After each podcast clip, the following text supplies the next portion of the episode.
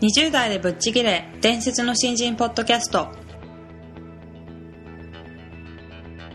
伝説の新人ポッドキャストはさまざまな業界で伝説的な活躍をしているゲストをお招きし20代の皆さんに向けて優秀な人材と言われるレベルではなく圧倒的に突き抜けた人材になるためのヒントをお伝えしていく番組です。本気の20代に火をつける伝説の新人養成プロジェクトがお送りいたします。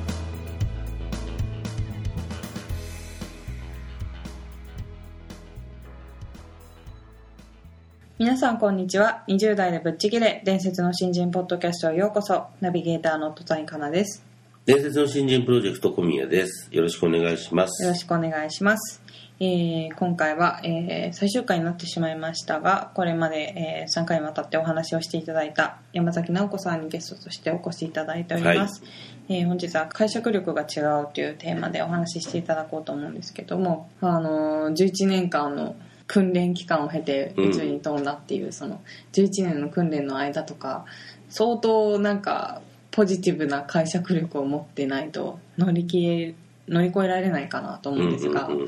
まあ、そういう点においていろいろ伺ってみたいなと思そうですねいますね。はいそれでは本日もどうぞよろしくお願いしよろます。しくお願いします。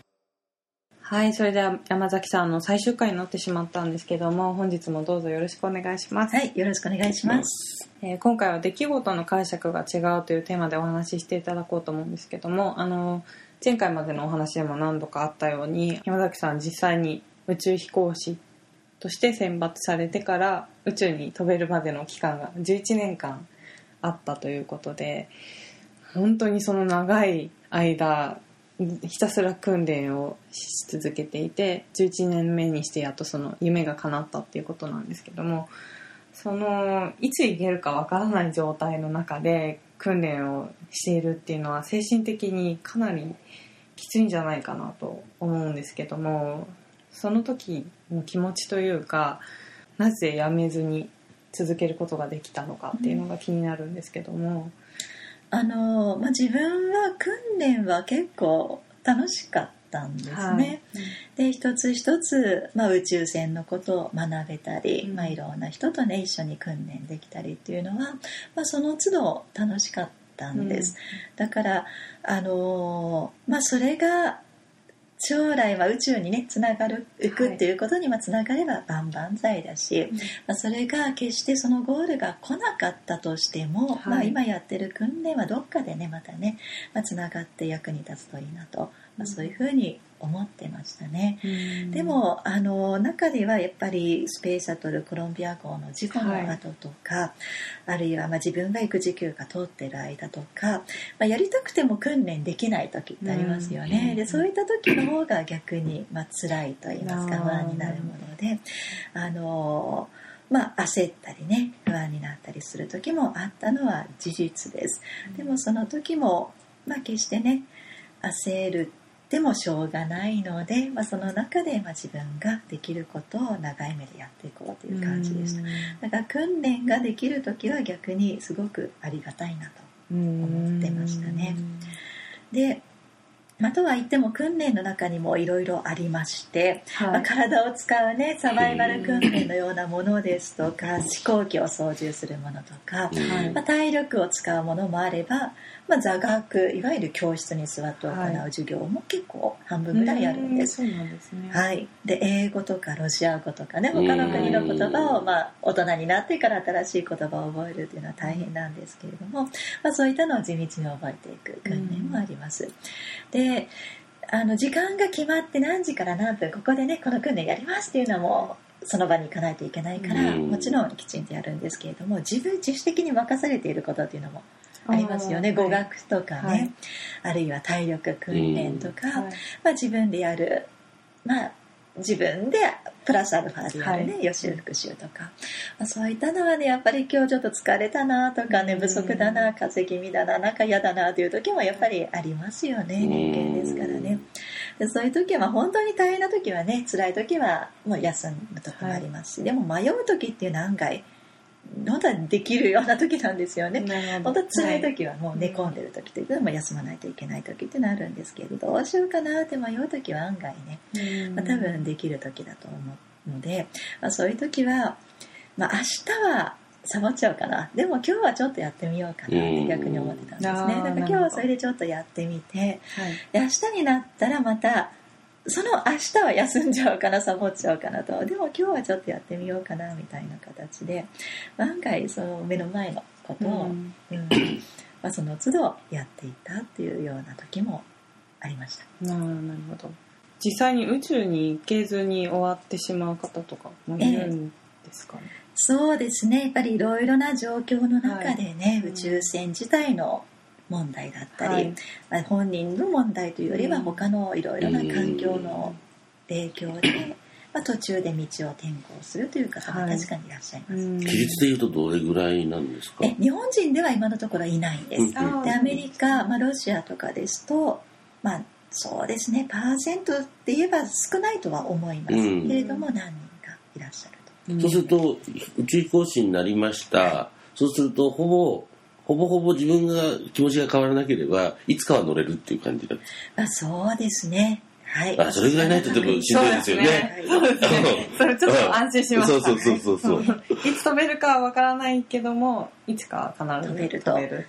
い。うん。まあ、ただ、そうですね。まあ、確証は全くないです。そうですよねうんうんうんでその間に健康が、やっぱりだんだん年を取ってくるとね、はいい、ろんな病気が出てきたりして、それで宇宙に飛べなくなるという、まあ、リスクは常にあるんですよね。だから時間が経てば経つほど、ま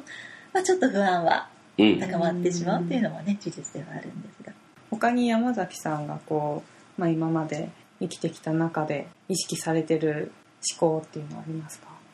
はい。まあ、そのね正しさとか価値観っていうのはね、決して一つじゃないんだろうなというのは、あの思います。気をつけてます。で自分がこれが正しいなとね思っていたとしても私も結構頑固なところがあるので、まあ、はい。それついねそう思ってしまう時あるんですけどやっぱり他の人から見たりとか、あるいは時代が変わったり、うん。他の場所他の文化の人から見たりしたら全く違うんですよね。だからそういった意味では、まあ、常に客観的にうん。ちょっとね、あのまあ、自分だけの価値観にこだわらずにあの広く視野を持たないといけないのかなというのは思います。で宇宙に行くと、まあ、まさにそれを実感するんですけれどもはい。あの、まあ、地図の通りに例えば見る地球の姿って向きがなってないんですね。で地図の上下通りになっていないで逆さになっている状態で見たり、うん。あるいは地球を下に見るものだと思って飛行機のようにね、はい。思っていても実は無重力ですから上の方に地球があったりもするんです。でただ上下って言っただけでも会話は通じないで常にあなたから見て上を見てくださいとか、うん。私の下の方を見てくださいとか、まあ、座標軸を言いながらじゃないと、まあ、はい。会話も通じないとういうような、ん。まあ不思議な世界になるので、まあ、絶対軸っていうのがねいっぱいあるわけじゃないんだなっていうのは痛感させられます、なるほど物事って本当ねバランス、、はいろんな相対的な上に成り立ってるんだろうなってういうことはん。感じさせられます。なんか本当に宇宙に行くと価値観が変わりそうというか、まあ想像もつかない場所なので、なん。かいろんな価値観が山崎さんの中で変わられたのかなっていうねあの多分一言では言い尽くせないだろうとは思うんですけどもそういった経験をなさったんじゃないかなと思うんですが、うん。そうですね。だからあのーね私もまあ訓練内でこれで本当大丈夫かなとかある意味ね八方下がり的なね、まあ、状態になる時もあったんですけれどもでもあのーね分違う見方からすればどっかにねなんとか抜け道はあるはずなんですよね、うん。どんなにね四方八方下がっていると思っていても事象は動いていきますね。ずっと同じ状態が続くわけじゃなくて、うん。なんか物事流れていくんでね、まあ、いいことも続かないし長い悪いこともそんなには続かないという面もあります。だからその時に私はこれはカウンセラーの方に言われたんですけれどもはい。本気で念じていると事象は変わっていくと。うん。だから、あのその時に自分はどうしたいのかなとかどういう方向に行きたいのかなっていうのを案外ね本気で考えていると、まあ、だんだんと周りにも伝わってきます。し、うん。そういった中物事が流れていく中でそうやって少しずつね、まあ、理解者が出てきたりはい。物事が変わっていくっていうことがあるのでやっぱりね、あのまあ、踏ん張り時っていうのはうん。必ずねどっかであるんで、まあ、そういった時にも、まあ、焦らず、まあ、本気でまあ念じていると、ううん。んいうことは教わりましなるほど。今宇宙飛行士は引退され、た。はい、ジェクさんの方は退職して、退職されたんですけど、今されてることですとかもし今後こうなっていきたいなっていうビジョンとかがあればちょっとお伺いしたいなと思うんですけはい、ども、ありがとうございます。今昨年 JAXA を退職して、はい。で2人目の次女を出産したんですね、はい。ですからまあしばらくはまあ家族の方今度はね、まあ、力を時間を費やしてで仕事の量は少しまあ減らして、まあ、バランスをとっていきたいなというふうに思いました、うん。で今はあの内閣府の宇宙政策委員というあの委員を今年の夏からはい。務めていましてなので、まあ、公的な仕事になってしまうんですけれども、まあ、宇宙広く今度はねあの、まあ、宇宙ステーションだけでなくね、まあ、広くね宇宙がもっと身近になるような、うん。まあ、そういった方向を考えているところなんですね。だからこれ今の私の夢としてはやっぱりまあ宇宙がまあ身近になってほしいなってそのためのねあの下支えを今度は私がしたうん今までいろんな人に支えてもらった分ね、まあ、今度はまあいろんな人の下支えをね私もできるようになれたらいいなと思いつつでそれがまた一段落したら、まあ、自分自身またね宇宙に行ってみたいなと思ってうます。ん。あのこれまでこういった宇宙飛行士の方とお話をするっていうこともなかったので本当にえーって驚くようなあその宇宙に8分で行けてしまうっていうお話もええ驚きだったんですけども、本当にあの身近な存在になったらきっといろんな人の価値観が変わったり新しい可能性が生まれるんじゃないかなと思いますのであのぜひあの頑張ってというか、はいご活躍していただきたいなと思います。えありがとうございます。はい、まあ、あのお話を伺っている中で、うん。山崎さんってこう非常に物事をお大きく捉えてまさになんかこう、宇宙から物事を見るような感じであの物事を見ているのかなっていう印象を受けたんですけども、その中でも私が今回、えー、とぜひ参考にさせていただきたいなと思ったのが何かやるのが面倒くさいなと思った時に今日サボるんではなくて明日サボっちゃおうってうんいう、うんうんうんあの考え方をしながら今日はとりあえずやってみようっていう。その考え方はすごくあのポジティブだしとりあえずやってみることで、うん意外とやる気が出てあのそのまんま本気で飲み込んでしまうみたいなこともあるなと思うので、あのぜひ参考にさせていただきたいなと思いまそうだよね。はい、大変なんだけどプレッシャーもあるだろうし、はい。でも自分でやりたいことだしっていうね、うん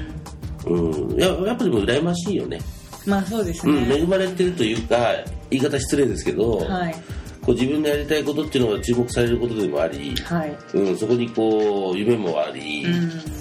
ね、でそれが成し遂げられたって運もなきゃできないじゃない、そうですね。お話伺ってると。そうね。うん。うん、だなんかこうよかったですねって本当に素直に思える感じが僕はしましたけどね。本当に。あのもちろん大変なこともたくさんたくさんあったかとは思うんですけど、ご自身がこう夢に描いてたことを実現されるっていうのは、なかなか誰しもできることではないのうで、ん素晴らしいですね。ね。本当にあの4回にわたっていろいろとお話をしていただいたんですけども、なんかぜひまたお話をねちゃんと伺いたい方ですね。そうですね、うん。はい。ということであの4回にわたりまして、はい。山崎さん本当に素敵なお話をありがとうごありざいましがとうございまた